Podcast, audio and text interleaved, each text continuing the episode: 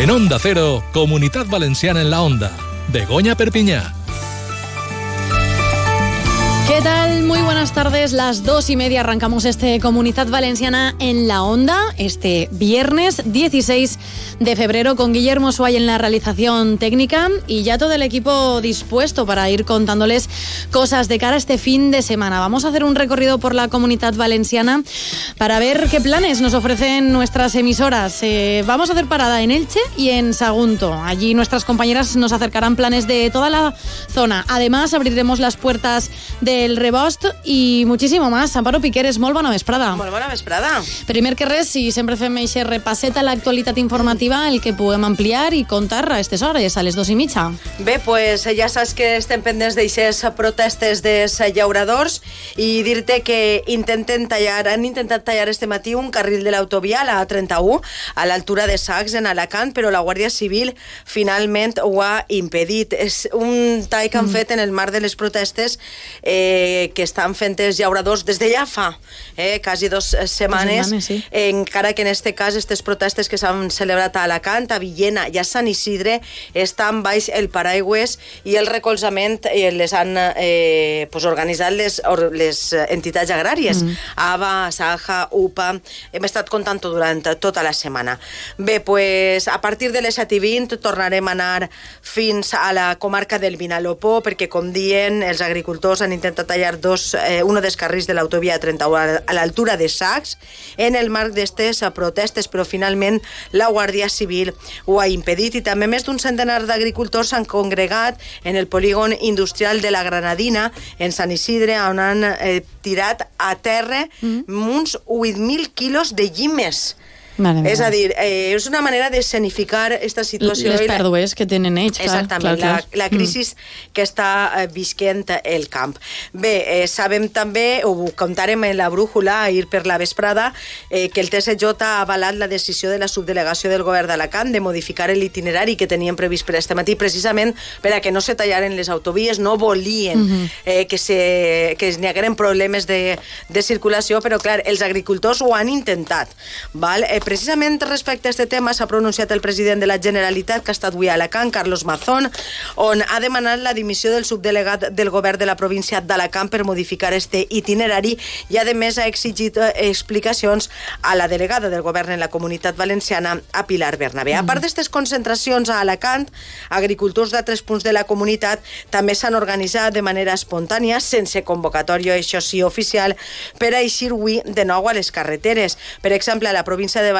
Les protestes s'han concentrat este matí a la plana d'Utiel Requena. De fet, eh, fins fa un ratet la DGT informava que hi havia complicacions en la Nacional 330 i també a Castelló desenes d'agricultors s'han sumat als de Tarragona per a tallar la Nacional 340, tot i que el trànsit eh, pues, eh, no detallen les irregularitats en la circulació. Bé, hem estat també a esta província. Mm a la de Castelló i a la de València.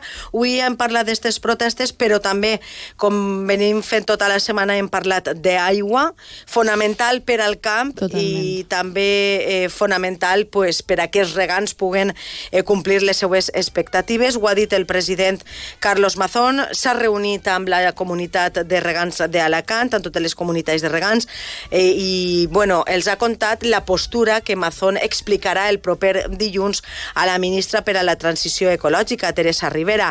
Mazón ha defensat la exemplaritat del nostre territori en la gestió i ha desmentit les acusacions contra el nostre territori que s'està fent des de Castella-La Manxa. Seguint l'acte ha estat el nostre, el nostre company, Juan Carlos Fresneda, uh mhm. -huh. i ell ens ho ha contat. Avui també ha passat quasi tot en Alacant, eh, t'ha uh -huh. de mhm. dir. Els ecologistes han denunciat vertís d'aigües fecals a Benidorm, procedents de l'estació depuradora del municipi, una estació que ha visitat, a més, el president Carlos Mazón, i ella ha restat un poc d'importància, ha dit que és un fet puntual i que mm, s'estan produint perquè l'antic govern, el del Botànic, no havia fet les obres d'ampliació de la depuradora que se devien de fer.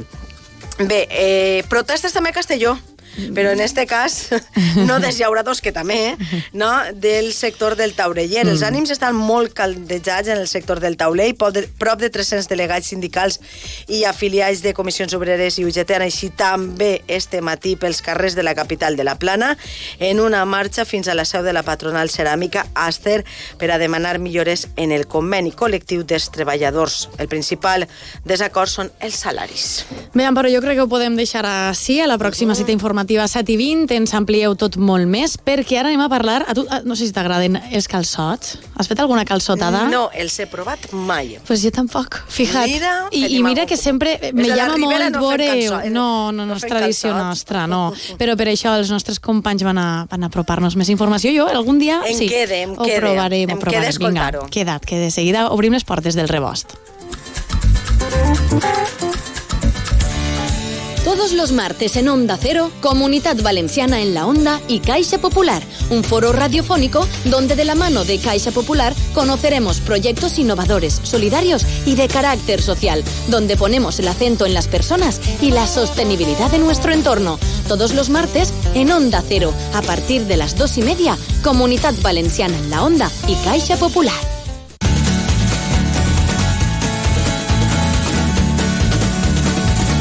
En Onda Cero, Comunidad Valenciana en la Onda. Begoña Perpiñá.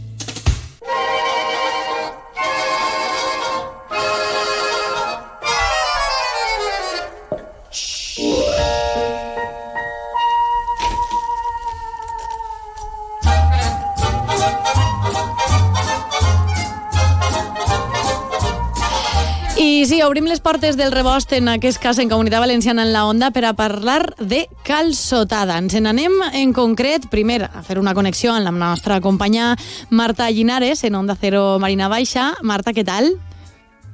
Hola, molt bona vesprada, Begoña, què tal? Molt bé, i amb ganes de conèixer tot sobre esta calçotada a Orxeta. Sí, eh, demà dissabte tenim en Orxeta, que és un municipi que està bueno, pues a uns quilòmetres cap a l'interior eh, de la Vila Joiosa, pocs quilòmetres, molt uh -huh. proper de la vila i de Benidorm, i mm, bueno, pues tenim una proposta gastronòmica que ja va sent tradicional en este municipi, malgrat que els calçots tots sabem bueno, pues que no són eh, tradicionals de la nostra uh -huh. terra, però que ara els nostres llauradors, com és que com són artistes, com són, bueno, pues es llauren i estan, es, eh, tenen un sabor eh, inclús especial. Clar, en Raó Amparo i jo dèiem que no els hem provat mai. Jo mai he provat un calçot, però sempre m'ha llamat molt eh, veure la gent com els menja perquè pareix que ho disfrutem molt. Sí, són més eh, tradicionals de, de Catalunya, mm. però sí que és cert que en els últims eh, temps bueno, pues, són molts els municipis que estan celebrant calçotades arreu de tot el nostre, de la nostra comunitat. Mm -hmm. Inclús així a la Marina Baixa, eh, este cada setmana tenim la de la de Relleu, en la vila també, eh, perdó, la de Orxeta, en la vila també fa uns anys es va celebrar una i a Relleu crec que en un parell de setmanes també eh, bueno, van a celebrar-ne una, però així la més tradicional en la Marina Baixa és la d'Orxeta, bueno, que és la, ja la, la cinquena calçotada, encara que crec que fa set anys, però bueno, que, van tindre dos ja anys de pandèmia que no, que no van fer. Bueno, i amb qui coneguem més detalls, Marta? Bé, pues anem a saludar a Pere Ferrandis. Ell és el que, bueno, el que cuida, mima eh, els calçots, eh, els fa créixer eh, i que estiguen en perfecte estat per a la calçotada. Ell és d'Orxeta i, bueno, pues, eh, té l'afició de, de, de l'agricultura, no?, del seu hortet, sí. i mira, l'afició l'ha portat a que la comissió de festes pues, tinguen la calçotada un dels actes eh, més eh, significatius per a recaptar eh, fons perquè demà, ara ens ho dirà ell, però demà van a servir-se o estan preparats 2.000 calçots. Ai, que barbaritat, i tots plantats així, eh? Què dèiem? Eh, eh, jo es dia abans, eh, no és ni quilòmetre zero perquè és que el bancal, és, el bancalet, l'horta, està sí. al costat just de la plaça, és a dir, que collits, collits i, i, i a rostir. I, i rostits i menjats. doncs el saludem, Exacte. no? El saludem ja mateix. Pere, molt bona vesprada. Bona vesprada, Pere. Hola, què tal? Com esteu? molt bé. Bueno, Pere, ja tenim els calçots arreplegats o què? Sí, els calçots ja les hem portat de matí a, al local que tenim ahir a la plaça i allí els tenim, esperant que demà es puguen tornar tots. Uh -huh. Pere, conta'ns primer com, com decidiries tu, eh, en aquest cas, eh, plantar eh, calçots així. Deia Marta, és una tradició més eh, eh, de Catalunya, però tu decidiries plantar-los i, i cuidar-los, no? mimar-los per a poder després degustar-los. Sí, bueno, però això va vindre, va vindre a viure així al Pau, Toni, un amic eh, a Barcelona, Mm. I diguem que nosaltres això bueno, pues no, no, no ho coneixien apenes. Eh, ell ho va proposar un dia eh, i van fer una juntaeta entre 10 o 15 amics, es van comprar de fora, Mm. i bueno, a partir d'aquest dia, com jo sóc un poc aficionat al tema de l'horta, em vaig proposar començar a plantar-ne jo, però per a, per a casa o per, a, per compartir-ho amb els amics. Eh, la cosa ha anat sempre una miqueta més i des de fa uns anys eh, la comissió de festes em va dir bueno, pues, per què no plantes tu, ja que tens un hortet i tal. I des d'entonces estic plantant-ho jo, però sempre és un hortet molt xicotet i bueno, pues, com una afició. Una afició que bueno, ha portat a que al final la comissió de festes jo diria que, que bueno, fa un acte en el que recapta fons per a, per a les festes, però un acte en el que dona, es dona cita a moltíssima gent i en el que la gastronomia jo crec que és lo, lo fonamental i principal, no? Aquests calçots que a més a més no són fàcils de, de rostir, no? Bueno, és un poc incòmodo, car, perquè estàs al costat de- del foc, és un foc que ha d'estar fort, eh, és una quantitat de calçots que sense ser una cosa molt, molt exagerada, doncs ja per ser un poblet eh, són prou també, ha de tindre un foc Mhm. molt fort i és incòmode el treballar, el anar pegant-nos la volta perquè es cremen al seu punt. És, és pesadet, és un poc incòmode, sí, però bueno, sempre esperant que el resultat siga bo i que la gent ho passe bé i que vinga a passar un, un bon matí així al poble. En què s'acompanyen els calçots, Pere? En una La salsa? la, Sí, una salsa, la salsa romesco. Sí, que això també s'han encarregat de fer-ho els, els propis membres de la comissió de festes i segur que està boníssima. Uh -huh. I dèiem que és solidari eh, perquè un poc en què consisteix la, la cinquena calçotada. Comprem els tíquets... Eh... Sí, la calçotada es fa per a recaptar fons per a les festes patronals que fem en setembre. És un acte més de, dels molts que fa la comissió de festes per a replegar els diners per a tots els actes que fem en festes de setembre. Uh -huh.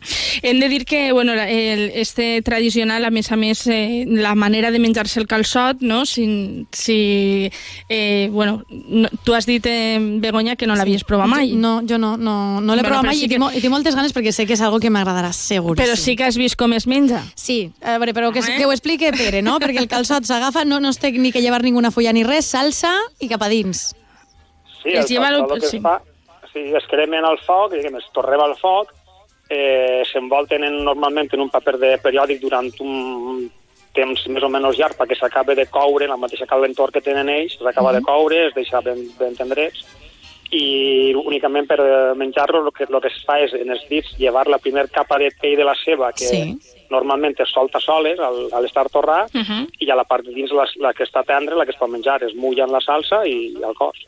Que bo. Eh, I està boníssima, una salsa, a més a més, que bueno, pues, du tomaca, du all i també du almenles, uh -huh. si no recorde mal. Sí, sí, sí, sí, ameles, oli, sal... Eh, jo la veritat és que no sóc molt especialista en la salsa, jo m'encarrego de cultivar-los, però sí, sí que porta totes aquestes coses. Uh -huh. eh, o sea, que queda aquesta combinació, eh, jo l'any passat, no sé, els, calçots que em vaig fer allí en, en, Sí? en Orxeta disfrutant de, del temps, perquè a més a més, bueno, esperem que demà isca bon dia, per Sí, suposat, esperem. I disfrutem de la calçotada, perquè a més a més dels calçots, que és el, el, diguem, l'excusa i el plat fonamental, Sí. evidentment també la gastronomia eh, tradicional, les tapes i l'embotit de la, de la zona i de més també són protagonistes allí en esta, en esta festa. És a dir, que comencem en la calçotada però eh, reomplim amb més, eh, amb més productes de, de la nostra zona. Mm. No sé jo, Pere, si tindrem prou calçots eh, en 2000, no? Perquè si diu Marta que l'any passat es va menjar bona cosa, jo seria de, de Sí, com sí, Marta, eh? Sí, l'any passat se'n van menjar molt, i enguany el problema que he tingut és que l'hivern no ha acompanyat, no ha, no ha plogut gens, i bueno, els calçots són els que hi ha, també l'hor- l'hortet és xicotet. No han tingut un bon hivern per a ells, però segur que les que hi ha allà estan boníssims i estan perfectes. Mm. Uh -huh. eh, Pere, l'altre dia que tenien l'oportunitat de conversar ens dies que, bueno, pues que porta molta dedicació també, no? Dedicació en el meu cas sí, perquè és un hort molt xicotet i es fa tot a mà, no? És un producte artesà totalment. Allí no pot entrar Mhm. un tractor gran, es fa tot en una aixà, es cava tot a mà, és, és una cosa molt mm, mm, artesana totalment. És un hortet molt xicotet que prà- pràcticament el 80 el 90% de la, de la producció que tragui jo d'ahir és per a, per a la comissió de festes. Això ho queden ells, ells, ells tot. Doncs no tenim excusa, uh -huh. eh, Marta? Jo no els he provat no, no. i en Paro tampoc, i jo crec que és una bona ocasió en esta cinquena ja calçotada a, a Orxeta este dissabte a partir de les 12 i mitja, que a més és, és, està guai perquè té cosetes també per als menuts, això inflables, no? Inclús eh, pues, eixa rifeta que hi ha i tots saben que també és solidari encara llama més. Així que, Pere, allí ens veurem. I, i música en viu ah, també, o sigui, que hi ha per a tot, eh? És veritat. O sigui, hi ha per a tot. Ho teniu ben muntat, Pere. Molt bé. Moltíssimes gràcies. Gràcies, Pere. Bona vesprada. Gràcies. Adéu. gràcies. Adéu. Eh, Marta, quina bona cita gastronòmica, però no és la única a la comunitat valenciana, no. eh? Tenim altres. N'hi ha diverses, hi ha diverses. Eh, tenim pla de cullera per molts puestos, veritat? Sí, tenim, per exemple, eh, l'olleta alcoyana, bec per així, el potaje de, de, de cigrons, eh, pulp, eh, se, se m'ha tancat el, el micro. Eh, també tenim polp, gambó, també, entre les receptes que tenim a les jornades de plats de cullera. Estan organitzades entre el Cabanyal a València, l'Olleta de Sant Mateu eh, a Castelló i també l'Alcoyana a Alacant, no? Eh, dins d'aquestes jornades de plats de cullera. I crec que Altea també té algo similar. Sí, en Altea tenim eh, també les jornades gastronòmiques de, de cullera, que s'anomenen així, el plat de cullera, és un dels events gastronòmics d'Altea al llarg de l'any i es celebra, bueno, pues que comença avui, dels dies 16 al 25 de febrer, i són 17 els establiments que participen, uh -huh. i hi ha, a més a més, premis per als eh, comensals, o sigui, oh, que a, a més a més de, de gaudir dels bons plats de, de cullera, d'aixòs que ens agraden, que fan ahí xuf-xuf, que estan moltes hores bollint eh, i coent-se, doncs a més a més de disfrutar del menjar, també tenim eh, regals, eh, també tenen regals els comensals. Que bé, que bé. Jo no ho he dit, però les jornades de, de, de plats de cullera ja, ja han començat i estan hasta el 3 de març, menús a partir de 20 euros, 60 establiments a la Comunitat Valenciana i en el web de les jornades de plats de cullera es pot trobar tota la informació. Bé, Marta, jo crec que ja no ens deixem ninguna cita més. Sí que és veritat que volia comentar amb tu, sempre que parlem del Benidorm Fest i tal, que hem sabut que França ha renunciat a acollir eh, Eurojunior, no? eh, Eurovisió Junior, i pot ser que la comunitat valenciana que s'ha oferit siga qui, qui acuiga este festival. Ja sabem que, que va quedar en segona posició eh, la xiqueta valenciana, eh, que, que, uh -huh. que tenim moltes ganes d'acollir Eurovisió Junior, jo crec, també, no? Jo crec que sí, i a més a més en l'experiència que tenim ara en el Benidorm Fest. Exacte, no? pues jo crec seria que bon és... lloc també Benidorm, no? El Benidorm pot ser un lloc perfecte. Evidentment hi ha més llocs en la comunitat valenciana sí. que, que podrien, no? Però bueno, Benidorm ja té l'experiència eh? sí, sí, I, sí.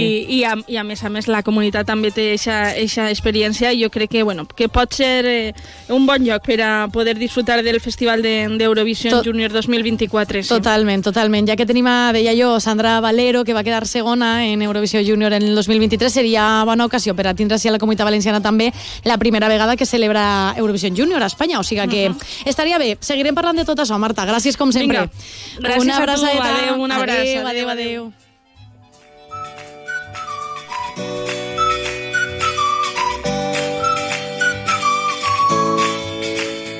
Continuamos en Comunidad Valenciana en la Onda, son las 2 y 48 minutos y no dejamos la gastronomía porque nuestra compañera en Sagunto, María José Jimeno, nos va a acercar algo relacionado con la carchofa, de la cual también hablaremos la semana que viene en el Rebas. Pero María José, muy buenas tardes. Muy buenas tardes, Begoña. Bueno, ¿qué nos traes tú? Bueno, os traigo jornadas gastronómicas de la alcachofa en Algar del Palancia. Este fin de semana y el próximo. Vamos, que tenéis una excelente oportunidad para descubrir platos elaborados con este producto tan rico y sabroso en los distintos establecimientos gastronómicos. Así que lo que tenemos que hacer es esta ruta, ruta gastronómica, que por cierto, yo os recuerdo, compañeras, que la podéis eh, compaginar con ese paseo del amor, que también es en Algar del Palancia. De esta forma, lo que vamos a hacer es estamparnos un buen plato hecho con ese producto estrella de la alcachofa y después podemos recorrer desde la población hasta la presa, pasando por bosques. Bueno, podemos ver prácticamente de todo, hay unas vistas maravillosas y os lo recomiendo. ¿Y por qué os lo recomiendo también? Porque os recuerdo, compañeras, que la alcachofa ayuda a combatir el exceso de grasa. Es un saciante natural, tiene beneficios y propiedades digestivas digestivas, combate la retención de líquidos, mm, reduce el colesterol, ayuda a detener y prevenir la diabetes y además es buena, beneficiosa para el hígado. Además nos ayuda a prevenir otras enfermedades como las cardiovasculares, en fin, mm, tiene eh, muchísimas lucha contra la ¿eh? hipertensión y tenemos una excelente oportunidad.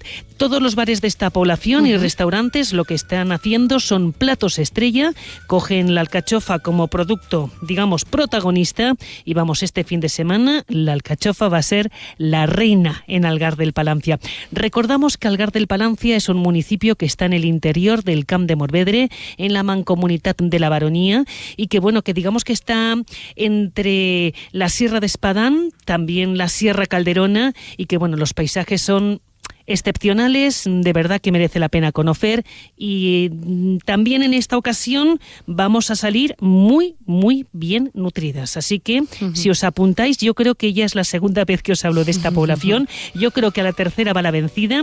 Y nos vamos, Marta desde donde está, tú desde Valencia. Y el resto vamos a hacer una quedada gastronómica y pasearemos con o sin amor. ¿Qué te parece?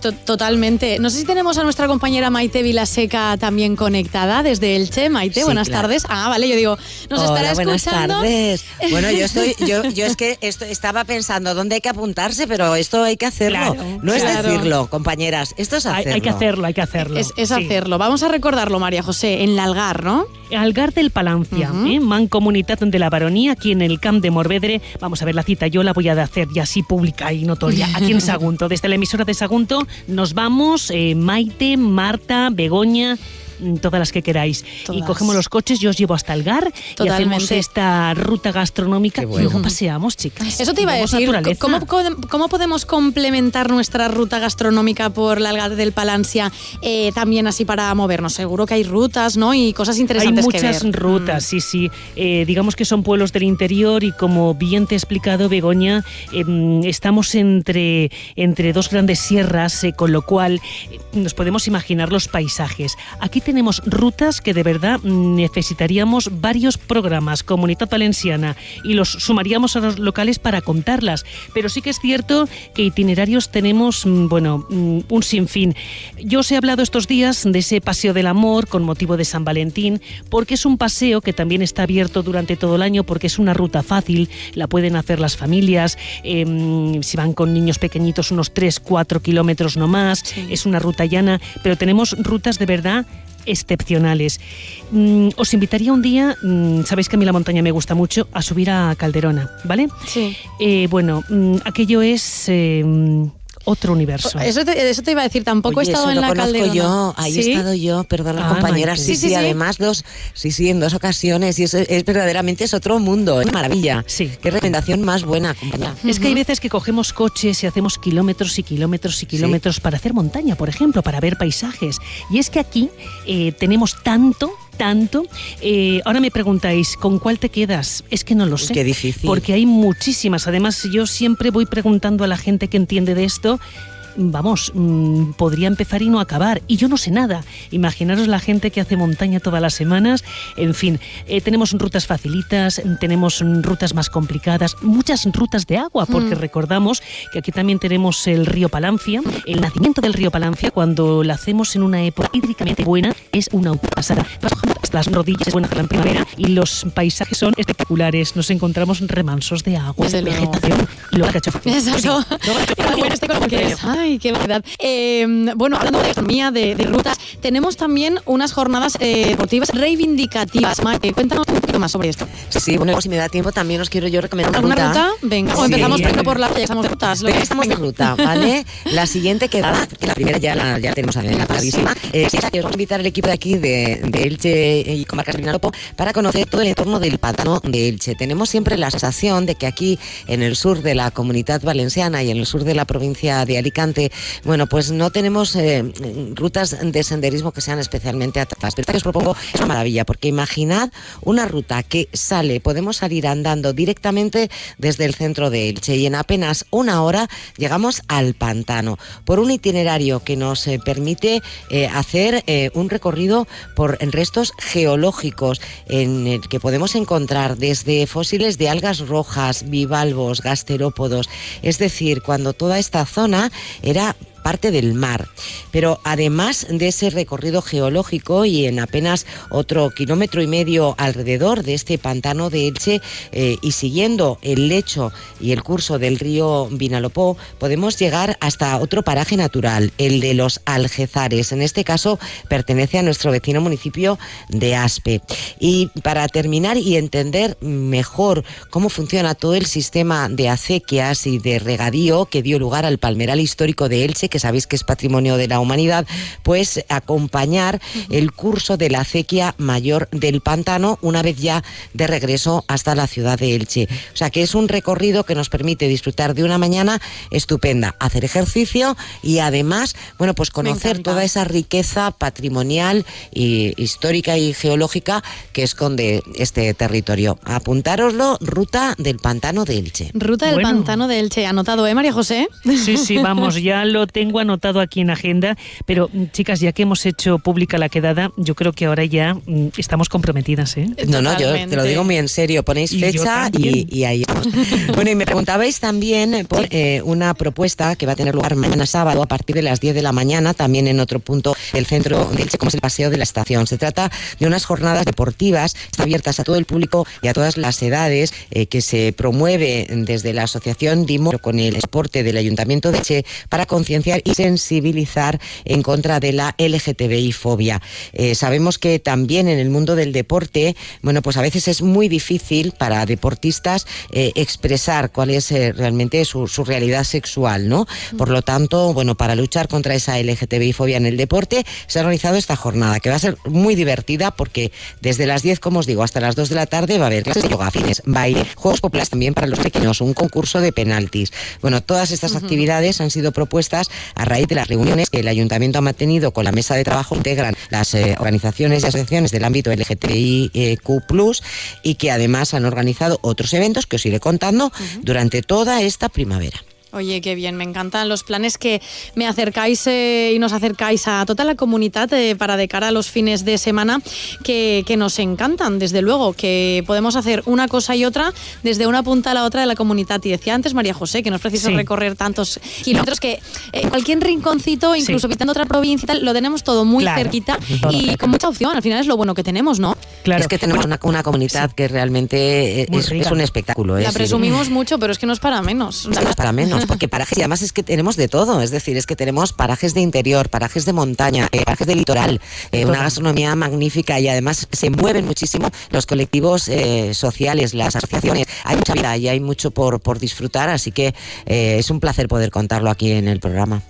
Pues sí, la verdad es que sí. Y nos lo apuntamos y luego lo hacemos, ¿eh? Exacto, exacto. Bueno, pues chicas, yo quería poner un poco punto final al programa de hoy, ya que es viernes con algo de música, y es que eh, un valenciano, trombonista, acompañado además a Zetangana por sus giras, quería hacer un poco un himno de las fallas. Queda, mm, no sé si poco o mucho ya para, para las fallas. Para vosotros queda mucho o poco, no, es que es de eso. no queda nada. A Maite le pido un poco más lejos, pero bueno, nada, lo tenemos ahí, Begoña. Pues bueno, nos queríamos hacer un poco eco de esta canción de, del valenciano Tacho, que bueno, se está poniendo muy de moda y que está un poco de cara al de las fallas. Vamos a decir que nos la ponga un poco de fondo, así la, vamos escuchando. Y con esto nos despedimos, compañeras, con un poquito de música. Una bachatera. Mirad cómo suena.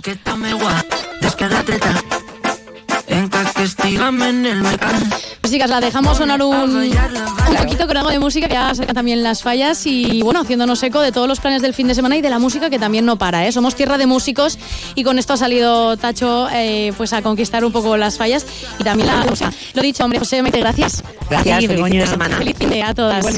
Nos despedimos, estamos eh, por hoy en Comunidad en la Onda. Volvemos en mucho más a partir de las dos y media. Feliz fin de semana. Chao.